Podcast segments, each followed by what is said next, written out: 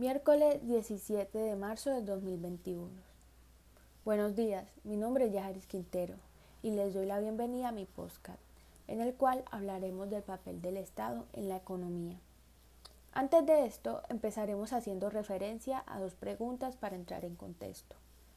Primera pregunta, ¿qué es el Estado?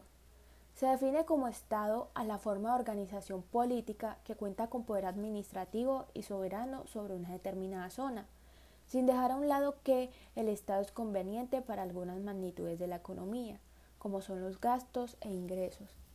Segunda pregunta, ¿qué es el mercado? El mercado se define como un proceso que opera cuando hay personas como compradores y vendedores, demandantes y oferentes, o consumidores y empresas, con el fin de realizar un intercambio de bienes o servicios. Ahora bien, ¿por qué el Estado interviene en la economía? O cuál es su papel en esta. El Estado interviene en la economía porque el mercado no es capaz de sostener el funcionamiento económico ni de resolver los problemas causados por el mismo mercado. También el Estado interviene en esta debido a que con este se trata de mantener una competencia entre mercados de bienes y servicios. Después de haber comprendido qué es el Estado y por qué interviene en la economía, procedemos a hablar de la manera en cómo se ejecuta su papel en el crecimiento económico. El Estado interviene en el crecimiento económico por medio de los mercados y el campo laboral. La intervención del Estado en los mercados es habitual y muy variada. Una de sus formas es la sustitución de la actividad privada por la pública, la contratación administrativa, la regulación, la defensa de competencia, la política fiscal y las normas jurídicas. El Estado debe intervenir en el mercado con el objetivo de fijar precios, para así garantizar que todos los sectores de la población tienen acceso a los bienes y servicios, o por el contrario, puede intentar regular el mercado con el fin de que el precio no descienda.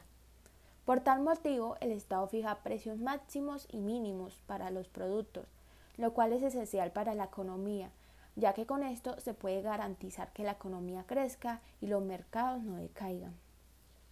En el campo laboral, el Estado cada año debe fijar un nuevo salario mínimo, por lo cual éste se encarga de fijar las condiciones básicas del trabajador e intervenir en la determinación de las condiciones de remuneración del trabajador.